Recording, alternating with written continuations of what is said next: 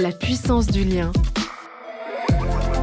Le podcast qui nous unit, présenté par Elisabeth Moreno. Bienvenue à toutes et à tous sur le podcast La puissance du lien. Nous allons explorer ensemble comment les liens humains peuvent transformer votre monde, notre monde. Vous allez découvrir la manière dont chaque individu, avec son histoire et son parcours de vie, peut contribuer à l'enrichissement de notre histoire personnelle et collective. Découvrez des témoignages inspirants ou comment de simples rencontres ont transformé des parcours ordinaires en histoires extraordinaires. Bonne écoute La puissance du lien. Bienvenue à toutes et à tous. Aujourd'hui, je suis particulièrement heureuse de recevoir une jeune femme. Si vous étiez dans la pièce avec moi, vous ressentiriez son énergie, ce sourire lumineux, cette envie euh. On, sent qu'il y a une générosité incroyable chez vous. Euh, Vanessa Lemoigne, c'est une joie pour moi de vous accueillir et de passer ce moment avec vous. Comment vous allez? Très bien, bonjour. Je vais commencer par pleurer directement. c'est pas nécessaire, c'était pas prévu comme ça. C'est trop mignon. mais, mais c'est la vérité. C'est Moi, je suis extrêmement sensible à, à ce que les gens dégage. Et, euh, euh, la première fois que je vous ai rencontré, euh, je me suis dit, tiens, est-ce qu'elle va être aussi vibrante qu'on peut la voir à la télévision? Et j'ai absolument pas été déçue. Vraiment. vous êtes journaliste chez euh, Bein Sport. Vous avez décidé de, allez, de faire euh, euh, vos classes sur le foot, le sport de manière générale, mais euh, on vous voit beaucoup, beaucoup commenter le foot. En ce moment, notamment, vous vous occupez de la Coupe d'Afrique. Qu'est-ce qui fait qu'une jeune femme comme vous décide de se lancer dans le journalisme et dans le journalisme sportif et dans le foot en particulier, qui est et ces trois mondes-là sont souvent assez masculins? je dirais un transfert. Euh, l'envie euh, petite de continuer à partager la passion que j'avais avec mon père, qui était le football et le sport, et donc euh, l'envie qu'il me voit à la télévision. Tout simplement, mes parents étaient séparés et, et moi, en fait, j'ai toujours été très influençable par le monde qui m'entourait et, et, je regardais beaucoup la télévision quand j'étais petite. Où est-ce que vous avez grandi? À Saint-Germain-en-Laye, mhm. au Bel Air. Euh, et, en fait, je regardais la télévision parce que c'était ma nounou. À l'époque, il n'y avait plus, il n'y avait pas ces histoires d'écran et compagnie. Ma mère travaillait euh, euh, au centre hospitalier, elle travaillait beaucoup. Et donc, du coup, ben, je voyais à l'époque, bon, il n'avait pas, c'était pas le même personnage. J'ai même du mal à le dire, mais c'était PPDA.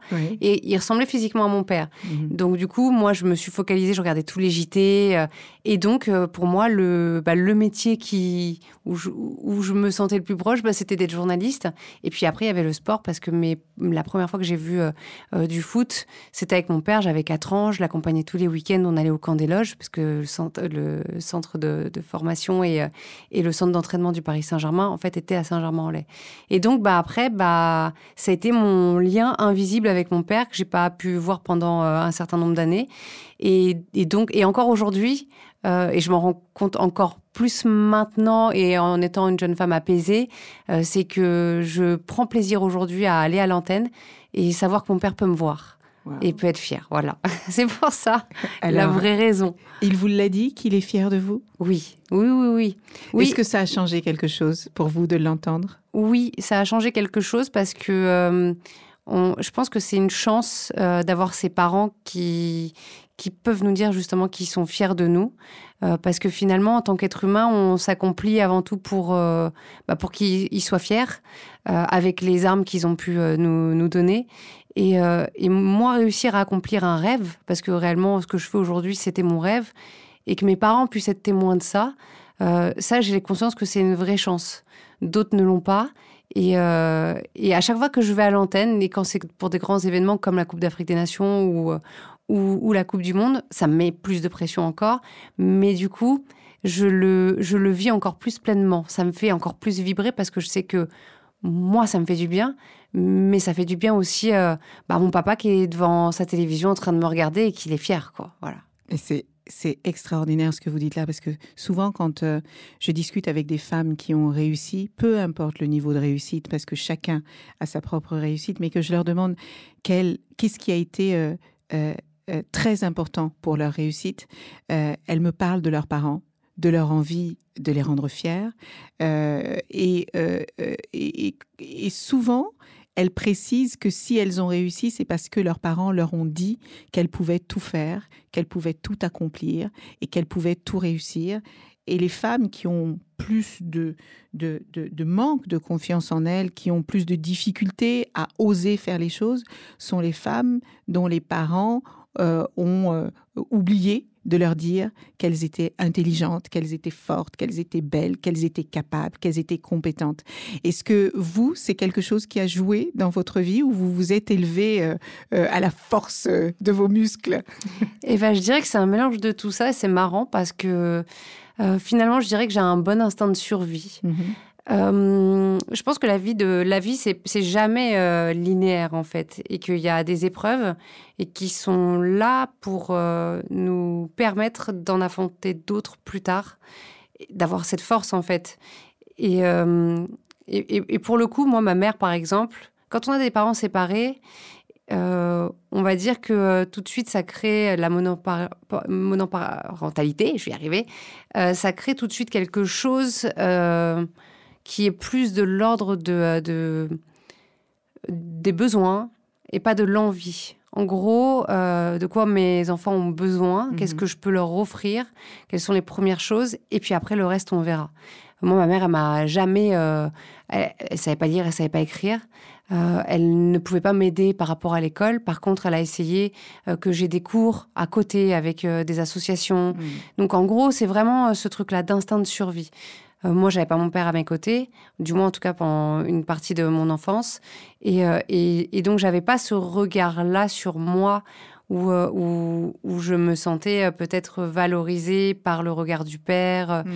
On va dire que moi, mon objectif, c'était de me dire, je vois ma mère qui est dans le dur, c'est difficile, elle élève deux enfants. elle est agent hospitalier, elle fait le ménage, les gens ne lui parlent pas bien. En plus, elle est d'origine algérienne. il faut que je m'en sorte. Et en fait, j'ai pas trop le choix, en fait. Mm. C'est qu'il faut que, il faut que je, je, lui enlève des problèmes. Il faut pas que je sois un problème pour elle. Mm. Il faut que je sois une solution, en fait, dans sa vie. À la fois euh, moralement, euh, mentalement, et puis après, si je peux, même en termes de confort pour elle plus tard. Ça a toujours été de me dire ça, en fait. C'est que je suis en mission. Elle m'a donné des armes. Il faut que je me rende compte à quel point c'est précieux ce qu'elle me donne. Mm. Et même si c'est pas forcément des mots, euh, gentils ou autres, elle me donne de la force et elle me montre un exemple et à moi en fait d'aller chercher euh, ce que j'ai envie de faire. Et elle était pas, elle, a toujours été dans le réel. Donc moi, elle m'a toujours dit, c'est très marrant ça. Euh, moi, je disais depuis que j'ai 7 ans, je savais que je voulais être journaliste. Et elle me disait, bah, il faut, oui, mais c'est mieux d'être fonctionnaire. et, euh, et, donc, et je lui dis, bah, j'irai à France Télévisions. Parce que comme du coup, c'est pareil. Donc, du coup, c'est des fonctionnaires. Donc, on était persuadés toutes les deux hein, que c'était le cas. Donc, on avait cet objectif dans notre tête. Et après, une fois que je commençais à bosser dans le monde du journalisme à la télé, elle m'a. Et pendant longtemps, j'étais pigiste. C'était très difficile au début. Pendant vraiment, j'ai eu allez, huit grosses années très compliquées où, où elle me disait d'aller d'aller faire un vrai travail et d'aller travailler à l'hôpital qu'elle pouvait me pistonner. Et donc, et je passais à la télé, même après, à Bean, et ça marchait. Et, quand est-ce que tu feras un vrai travail? Et, et, ça a toujours été. Et ça, ça c'est le genre de choses qui ramènent vraiment, en fait, euh, les pieds sur terre. Et c'est pas. C'est vrai que quand on réfléchit, moi, ce que je fais, c'est pas un vrai travail. C'est une passion, je m'amuse, mais c'est pas c'est pas le vrai travail, celui où voilà c'est du labeur. Euh. Alors je mets du labeur, du coup, je pense pour euh, me déculpabiliser de de la chance que j'ai, peut-être. Donc, je mets, je mets du labeur, je mets de la force de travail dans ce que je fais. Mais par contre, je me rends compte que ça n'a rien à voir avec ce qu'elle pouvait faire, elle, par exemple. C'est autre chose, parce que, euh, en fait, c'est vrai que quand on regarde les gens à la télévision, on ne voit. Euh, que les paillettes, euh, la lumière, euh, mais, mais c'est énormément de travail de faire ce que vous faites. C'est énormément de préparation. C'était, c'était, je, je, pense que intellectuellement c'est extrêmement prenant. Après, euh, c'est pas un travail manuel, ça va pas être euh, un travail sur lequel vous allez forcément, j'allais dire vous lever à 4 heures du matin, mais si, ça vous arrive aussi de vous lever à 4 heures du matin. Longtemps, même une heure. c'est, c'est, je, je, je, pense que je comprends ce que voulait dire votre mère parce que mes parents me disaient la même chose. Il y a, il y a euh, des métiers qui sont des labeurs, et surtout quand on travaille dans les hôpitaux euh, et qu'on prend soin des autres, euh, je, pense qu'il y a une sorte de, côté sacrificiel qui est euh, assez euh, important. Et elle ne peut pas imaginer que vous, avec la joie et le bonheur que vous avez de faire le métier que vous fassiez, eh bien, que vous faites, eh bien, euh, que ça puisse être, un, puisse être un vrai travail. Je pense que je, je si j'avais une conversation avec elle, je lui dirais, oh mon Dieu, que je vous comprends. Mais, mais en vérité, pour avoir fréquenté beaucoup de journalistes, je sais tout le travail qu'il y a euh, quand c'est bien fait, évidemment, parce que c'est comme tout. Si vous le faites correctement, ça demande beaucoup d'implication. Sinon, c'est. Euh, j'ai vu aussi des journalistes euh, qui n'avaient peut-être de ça que le mot journaliste. Est-ce que vous pourriez nous dire, parce que vous avez, je trouve que vous parlez de votre maman avec beaucoup d'émotion et d'affection, qui sont vos rôles modèles? Ah bah déjà, il y a ma mère, ça c'est le premier. Et euh, ce qui est assez marrant, euh, c'est que euh, ça m'a pris la nuance. C'est que c'est une femme très forte, c'est une femme qui a traversé beaucoup d'épreuves et qui en porte les stigmates, je pense, psychologiques, dans, dans sa façon d'interagir avec l'autre et notamment avec ses enfants. Mmh. Donc on est quatre en tout. Hein. Et parfois c'est compliqué. Parfois, c'est difficile. Parfois, j'ai l'impression que c'est moi la maman. Mais en même temps, euh, elle est ce socle. Elle est, euh, elle est vraiment euh, cette personne qui me montre, en gros, qu'est-ce qu'est la vraie vie, quel est le vice des gens, et qui sait le traduire de façon très crue, parce qu'elle n'a elle n'a jamais des mots doux, en fait. C'est toujours des mots très cash. Et donc, moi qui suis plus dans le monde du sensible et qui suis plus une empathique en vrai, parfois c'est un peu difficile pour moi mais en même temps, c'est ce qui me permet d'être structurée. Elle me structure. Et puis bah, après, tout ce qu'elle a pu réaliser, euh, je pense que je crois à l'ADN vraiment. Je pense que je, on porte chacun dans l'ADN les, les, souffrances, les difficultés, les bonheurs en fait de, de, de nos familles, de nos parents. Et en fait, j'ai la sensation parfois quand ça a été difficile, parce que en vrai, mon métier, il est difficile, mais plus euh, socialement, dans l'interaction avec les gens, parce que c'est une compétition mmh. et que tous les coups sont permis, on a l'impression parfois. Et ben, parfois, même quand ça faisait le mal, je me disais, mais en fait, on va me faire quoi? Et qu'est-ce qui peut être plus difficile que ce que a pu vivre ma mère, par mmh. exemple? Ou, euh, ou ce que j'ai pu vivre moi étant plus jeune? Rien, en fait, ça, c'est rien, c'est du menu frottin, c'est juste des choses, euh, voilà, c'est un, un, amusement pour eux mmh. et, ça doit l'être aussi pour moi. Donc, euh, je suis persuadée de, que cette force, en fait, on la porte dans l'ADN. Mmh. Et, et ce, ce gène algérien, que nous on appelle le NIF, réellement, moi, je le porte, c'est-à-dire que quand plus on me tape, plus ça me motive et plus je me lève et plus j'ai envie d'aller chercher des choses. Et plus je vais continuer en fait dans la en fait je me dis si je gêne à ce moment-là et qu'on veut m'abattre à ce moment-là ça veut dire que mon combat est noble Hmm. Voilà, voilà ce que je me dis. Et parfois, malheureusement, j'avoue que j'aimerais ne pas avoir à mener de combat et que la vie m'a emmené vers des chemins où je me suis retrouvée finalement à porter des choses où j'avais, où je pense que je n'avais pas les épaules. Mais voilà, c'est la vie. Et, Ils euh, vous ont fortifié. Oui, et puis ça ouvre la porte à d'autres. Donc c'est ce que, voilà, au moins ça sert à quelque chose. Hmm. Vous, vous avez dit ce que vous avez appris de vos racines algériennes euh, et votre caractère fort vient de votre partie bretonne, c'est ça? Des deux. Des deux Ouais, des deux. On va dire que j'ai une lutte intérieure entre, entre ma partie euh, algérienne et ma partie bretonne. des fois, je m'embrouille avec moi-même. Euh, je suis quelqu'un, j'ai beaucoup de mal à être, euh, à, être tranchée. À, être, à dire c'est tout noir ou c'est tout blanc. Par exemple, les émissions de débat, comme on pourrait voir, où il faut incarner une position, moi j'aurais beaucoup de mal. Mhm. Parce que j'ai ce truc où j'ai conscience que la vie, c'est une question de point de vue. Euh, si on se tourne, si on regarde par en bas ou, euh, ou, sur un côté, on va pas voir les choses de la même façon. Hmm. Bah, moi, pour moi, les, idées, c'est pareil en fait. Donc, euh, et j'aime bien débattre, mais pour se rapprocher, pas pour pas pour être dans la confrontation. Hmm. Donc voilà, donc moi je suis là-dedans, intérieurement. Souvent, voilà, je veux penser quelque chose et après, je vais, et je vais être très dur avec moi-même et je vais dire, t'es trop bête parce que voilà. Mais euh, le, je suis têtue euh, par la Bretagne et euh, on va dire que je suis excessive par l'Algérie. vous avez dit tout à l'heure que vous étiez apaisée. Oui. Vous avez eu des moments où vous ne l'étiez pas du tout. Bah parce que durant en fait, quand on a un objectif, quand on a un rêve et qu'on en fait un objectif et qu'on a des étapes à passer et que c'est long et que c'est difficile et que les gens nous mettent des bâtons dans les roues, réellement, euh, alors que c'est pas nécessaire, parce mmh. que la vie, c'est déjà, c'est déjà dur. Euh, on va dire que euh, on n'a plus le choix d'être dur. On n'a plus le choix d'être doux, pardon. On est mmh. obligé d'être dur. Et donc, du coup, on rentre dans une sorte de bataille, dans un combat, et on oublie tout ce qu'il y a autour, et on est concentré sur ce rêve-là, et ça devient un peu obsessionnel. Et euh, j'ai beaucoup travaillé en fait, j'ai beaucoup sacrifié. Euh, je suis peu sortie, par exemple. Euh, j'ai attendu de faire un enfant tard.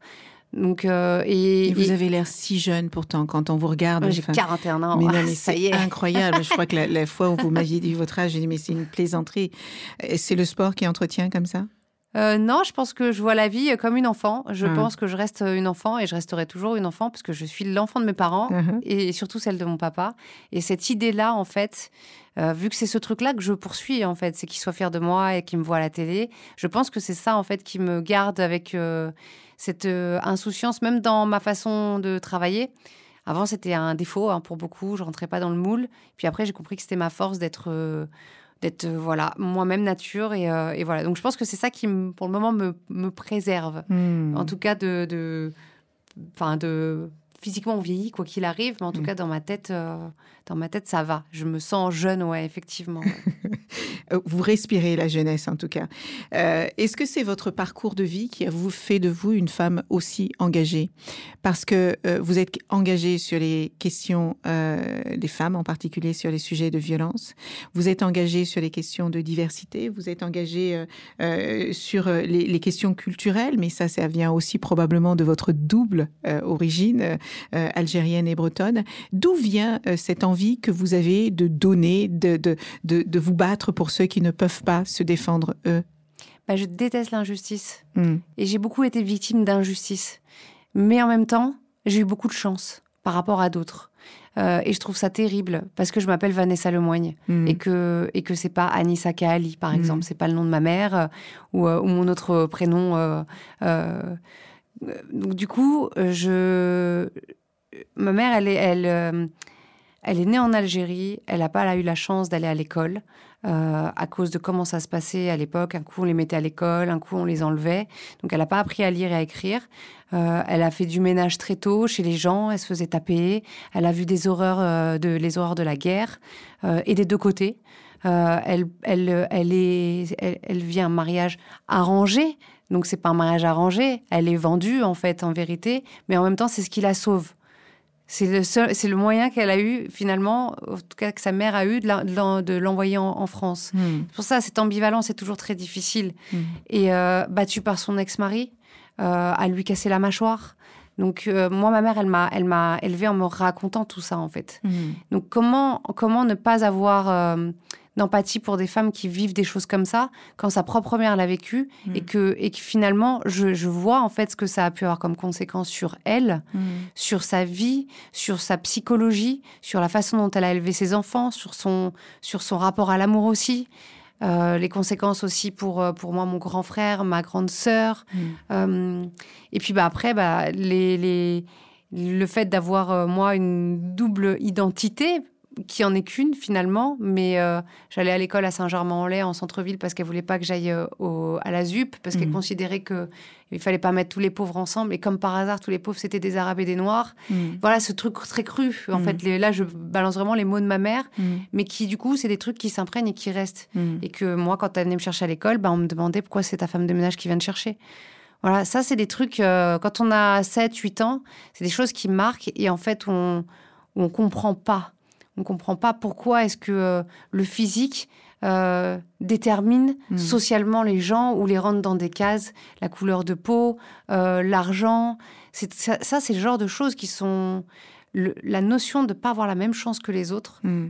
Moi, je l'ai eu très tôt, en fait, j'en ai eu très tôt conscience. Par contre, j'ai eu aussi très tôt conscience que, avec la maturité, j'avais toujours un temps d'avance sur les autres j'avais une capacité euh, plus jeune à, me, à, en fait à, à ne pas être euh, enfantin. Enfant. Mmh. oui. Donc, vous ne vous permettiez pas d'être trop enfant. Non. Parce que vous aviez compris l'environnement dans lequel vous il viviez. Il fallait que j'avance et j'avais un objectif, une mission, il fallait qu'on s'en sorte. Voilà, tout simplement. Mais alors, est-ce que ça, ça a un lien avec euh, cette émission que vous avez euh, lancée justement euh, sur Being qui s'appelle Complexe de légitimité? Est-ce qu'il y a un rapport? Alors, en fait, le, le c'est, sur, c'est Inspired dans, dans, dans mon Bean Center.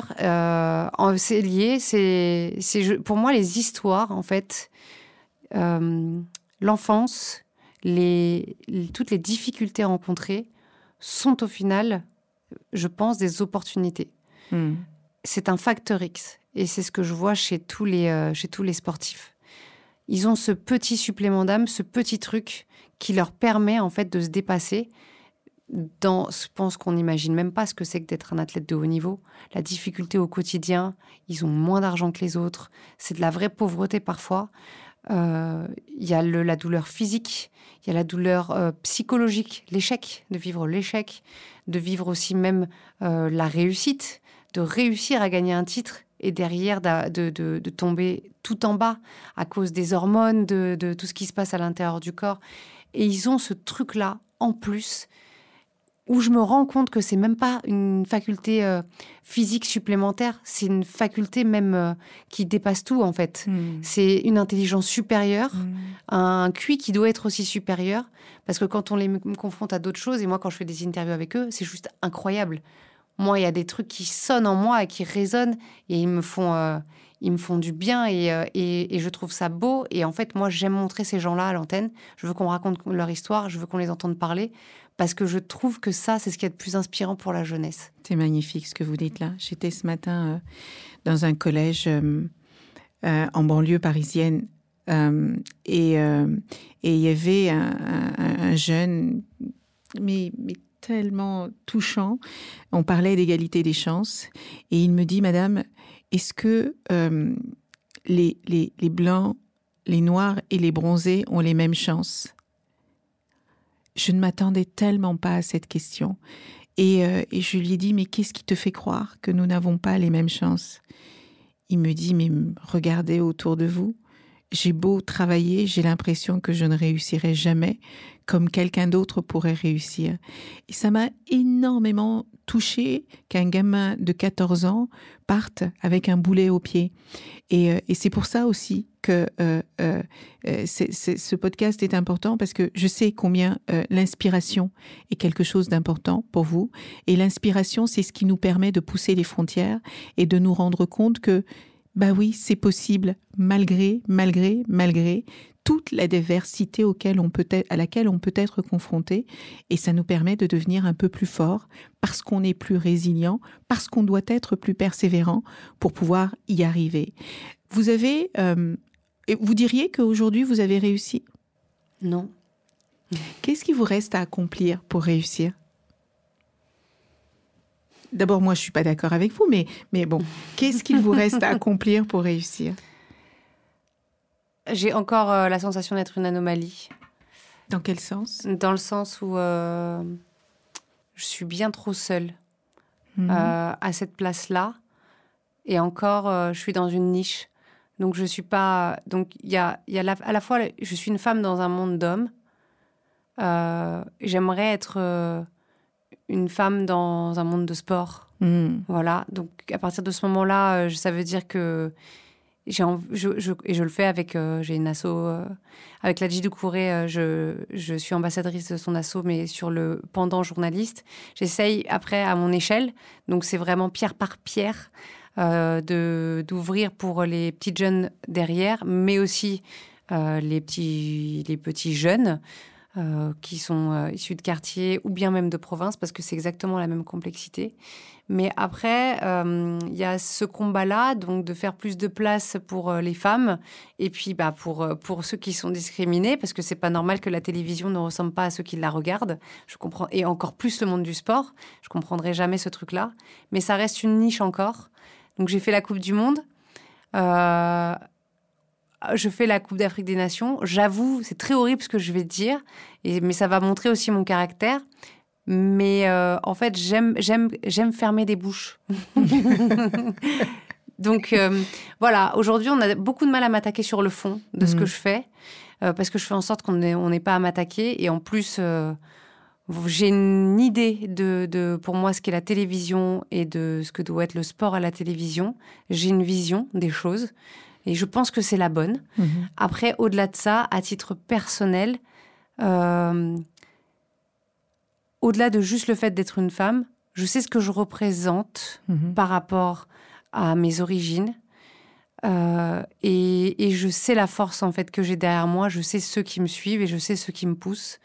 Euh, et, j'ai envie de continuer en fait à aller plus haut et leur montrer que euh, voilà, on peut être euh, une jeune de, issue de l'immigration qui a grandi dans un quartier, même si c'était un super quartier en vrai, et qui peut, qui peut atteindre tout en haut et en même temps prendre l'échelle et la remettre pour, pour ceux d'après.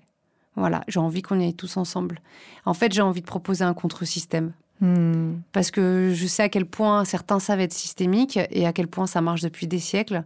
Mais je suis persuadée qu'on peut proposer exactement la même chose en face et en plus en étant beaucoup plus smart parce que nous, on leur ouvrirait la porte. C'est magnifique ce que vous dites. Vous êtes une vraie Wonder Woman. je sais pas. en tout cas, je l'aime bien, Wonder Woman, oui. Qu'est-ce que vous aimez chez elle? euh, j'aime ce côté indépendante. Euh, elle a besoin de personne, c'est ce que ma mère m'a appris.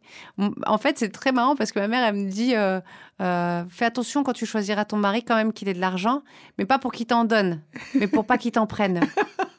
Et, elle est tellement excellente sur là-dessus. Et c'est vrai. moi, je trouve que c'est très sage comme conseil. Oui. Et, euh, non, mais j'aime, euh, j'aime ce côté indépendante. Et c'est un truc que j'ai toujours eu euh, depuis que je suis toute jeune, me dire de pouvoir aller m'acheter mes chaussures. voilà, comme je veux, dépendre de personne. c'est ce côté aussi poker face. Mhm. J'aime beaucoup. C'est pour ça que c'est pour ça que Isabelle, je suis très contente parce que j'aime beaucoup cette stature. Je j'aime bien cette classe en fait. Il y a Michel Kang aussi qui me fait un peu la même chose. C'est la nouvelle présidente des, des filles euh, à Lyon où il y a une, un charisme naturel et c'est dans la démarche. Alors parfois, je me surprends à essayer de marcher comme ça. Mais vous, vous savez, je, je, je, crois, je ne sais plus qui, euh, je pense que c'est Christine Lagarde, euh, qui recommande aux, aux, femmes de s'habiller comme elles ont envie d'être. Pas comme vous êtes, mais comme vous avez envie d'être, parce que la posture est importante, parce que ça conditionne votre mental et tout ce que vous faites derrière. Et en fait, on se rend compte que le mental joue pour beaucoup dans dans la manière dont on mène notre vie. Et il y a cette citation qui dit si vous croyez que c'est possible, ça l'est. Si vous croyez que ça n'est pas possible, ça ne le sera pas. Parce que vous allez tout faire pour vous convaincre que ça ne fonctionnera pas et donc vous ne tenterez même pas. Comment vous avez fait pour vous imposer dans ce monde d'hommes? J'avoue que je ne sais pas. non, j'ai eu déjà beaucoup de naïveté au départ, parce que je ne savais pas que... Je, alors, j'aimais le sport, je voulais être journaliste une chose est sûre, c'est que mon métier, c'était d'être journaliste. Euh, je faisais des, j'écrivais des faux journaux avec mon petit frère qui me filmait avec du papier toilette. Donc ça, c'était mon objectif. À côté de ça, j'étais passionnée par le sport. Je regardais les jeux euh, la nuit, euh, j'allais me réveiller, j'allumais la télé, je regardais sous le canapé, pas que ma mère elle me, elle me catch. Et, et vraiment le foot en plus avec avec mon père. Et puis j'ai gardé derrière surtout, c'est que c'est devenu ma propre passion. tous mes amis en fait étaient aussi dans le sport après. Et hum, quand je suis arrivée euh, euh, euh, donc là, dans la première chaîne de télé locale où je bossais, il y a quelqu'un qui un jour me dit Mais si t'aimes le sport, pourquoi tu bosses pas dans le sport? Et je lui dis Mais je peux. Et en fait, parce que j'avais pas de rôle modèle, il n'y avait pas de femme, il y en avait une seule. Donc on était. Et encore aujourd'hui, il y en a qui pensent ça, hein, mais on était persuadés qu'en gros, il y avait qu'une seule place pour une femme, c'était la place d'une femme en fait. C'était très bizarre quoi. Mhm. Quand on réfléchit, je réfléchis aujourd'hui, je me dis mais c'est incroyable ce, ce manque de, de, de jugeote en fait. Mhm. Et, euh, et, à l'époque, ils cherchaient des femmes. Euh, mais pour les mauvaises raisons. Il fallait euh, sexualiser en fait mhm. le, le, monde du foot, le monde du sport.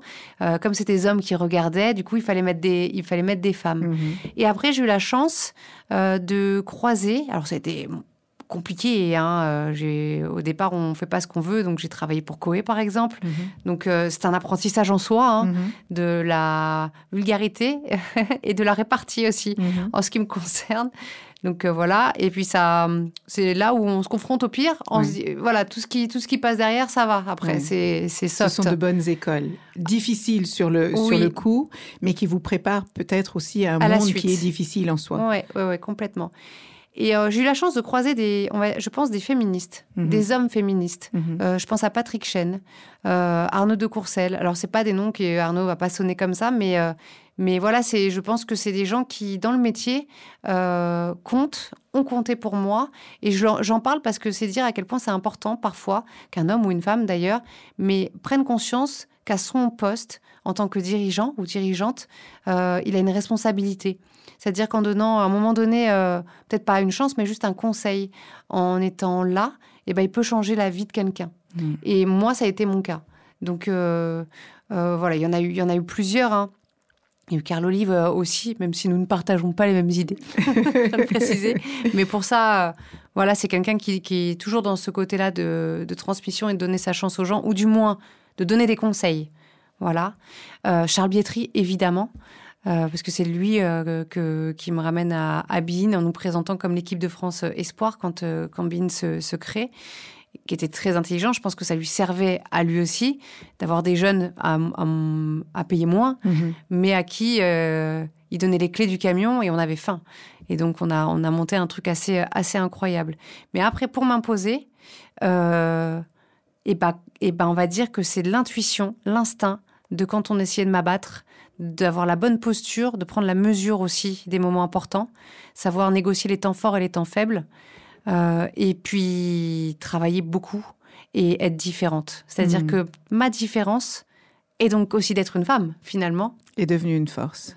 Bah, et, de toute façon, je me suis toujours dit que c'était une force. Bizarrement, euh, je, moi, je sais que quand je suis sur un plateau télé, euh, ils sont tous habillés pareil, ils ont tous la même tête. Je suis, quoi qu'il arrive, différente, donc on va me voir. Donc euh, forcément, à moi, de profiter de cette lumière-là, à ce moment-là, pour, euh, bah, pour être pertinente. Et, c'est en ça, négocier les temps forts aussi, c'est savoir aussi préparer son discours, être, avoir son bon filet et ne jamais laisser place à l'improvisation uniquement quand c'est pour avoir ce petit grain de folie en plus. C'est on ne pouvait pas rêver meilleur témoignage, la manière dont vous racontez l'importance des gens qui sont passés dans votre vie et mm. qui vous ont euh, euh, donné cet élan dont on a parfois besoin. il faut toujours rappeler que personne ne réussit seul, qu'on a toujours besoin de rencontres bienveillantes autour de soi pour pouvoir s'accomplir. À votre avis, euh, qu'est-ce qui manque à ce monde pour qu'il aille mieux et qu'est-ce que vous faites, vous, pour le rendre meilleur? Alors, je, si j'avais la solution, euh, je pense que du coup, euh, je ne serais pas journaliste à Beansport. je serais peut-être présidente de la République. Mais euh, en tout cas, moi, je sais une chose, c'est que ce, qui, ce qui me fait avancer dans la vie, et aussi parce que si j'ai peur d'une seule chose, c'est de Dieu, même si je ne sais pas ce que c'est Dieu. Mais j'essaye je, d'avoir une ligne conductrice qui est la bienveillance, la gentillesse. Alors, on est toujours le gentil de quelqu'un et le méchant de quelqu'un. J'imagine qu'en fonction des points de vue, je peux paraître être méchante pour, euh, pour certains. Mais en tout cas, moi, j'essaye d'être euh, d'être quelqu'un de bien. Et donc, là où on a pu me donner des conseils et, se retourner sur moi, j'essaye de le faire aussi pour les autres. Et égoïstement, en vrai, ça me nourrit aussi moi-même. C'est-à-dire que quand je, je vois quelqu'un que j'aide, qui réussit, qui est performant, je suis très très fière. Et limite, ça, ça me fait encore plus de bien que ce que je peux faire en télévision ou, euh, autre. Euh, j'ai la sensation de d'éduquer en fait euh, peut-être une future pépite. Et je pense que j'en ai un d'ailleurs qui est parti faire ses études aux États-Unis et qu'on a bien aidé. Et, et des fois c'est très c'est très bête, hein, mais c'est juste par du réseau. Et le nerf de la guerre, ça restera toujours le business et l'argent. Donc, euh, quand on aide des jeunes, euh, faut les aider en premier lieu par ça. Moi, ça a été ma plus grosse difficulté. Et c'est ce qui m'a, je pense, handicapé beaucoup, même pour la suite. Mmh. Euh, c'est aider à payer des études, euh, aider avec un réseau. c'est juste aider avec des conseils, parce qu'on les a les clés à un moment donné. C'est-à-dire que quand on arrive à, mon âge, ça y est, je sais en fait comment faut faire pour, euh, pour dans le travail, pour quelle, sont, quelle est la méthodologie bah, Je la transmets, en fait, tout simplement. Comme ça, au moins, je me dis, bah, déjà, ils iront plus vite que moi et, euh, et ils seront encore meilleurs. Voilà. Vous êtes absolument splendide, Vanessa. Je veux vous remercier du fond du cœur d'avoir passé ce moment avec nous. Vous allez, euh, je crois, euh, être l'une de nos porteuses de flammes euh, olympiques. Oui. Et, et, je vous souhaite de continuer d'illuminer Bein Sport, mais aussi d'illuminer les cœurs comme vous le faites. Merci beaucoup. C'est très gentil. Est-ce que je peux juste rajouter quelque chose? Bien sûr. C'est que moi, je prends aussi beaucoup de plaisir, et je, donc je disais tout à l'heure par rapport à la posture, mais alors, Elisabeth, c'est, et c'est pour ça que la, prochaine, la, prochaine, la première fois où on s'est rencontrés, je pense que j'ai parlé pendant euh, 10 minutes non-stop parce que j'avais l'impression que c'était un entretien d'embauche, mais un entretien d'embauche de ma vie, en fait. C'est qu'il c'était fallait. un moment extraordinaire. Mais il fallait qu'on soit dans le même camp. Mm-hmm. Voilà. Mm-hmm. Parce que moi, euh, tu es, et c'est un privilège de dire tu, une personne ultra inspirante. Et, et moi, je prends plaisir, j'aime voir, en fait, des femmes comme ça qui, qui évolue avec cette aura-là. Et en fait, j'ai l'impression que voilà, ça m'emmène et que je suis portée euh, là-dedans, et euh, femme ou homme d'ailleurs. Mais, euh, mais j'aime ces figures-là. Je trouve que la vie, c'est ça, one life. Et, et, et, je trouve que la tienne, elle est fantastique. et je pense que ça continuera encore. Et, et je prends plaisir à être spectatrice de ça. voilà. Merci infiniment pour ces mots. One life.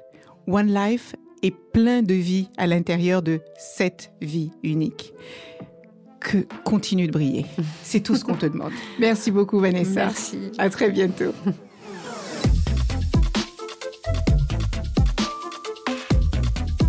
La puissance du lien. Merci d'avoir écouté notre podcast sur la puissance du lien. Nous espérons que les échanges et les perspectives partagées vous ont inspiré et motivé à agir ou à consolider les liens au sein de votre propre communauté. Nous avons la conviction que chaque personne indépendamment de son origine, de son âge, de son genre ou de son lieu de vie, peut contribuer à la construction d'une société plus juste, plus résiliente et plus désirable. Restez engagés et actifs pour créer la différence et à très bientôt pour davantage de discussions que nous espérons stimulantes et enrichissantes.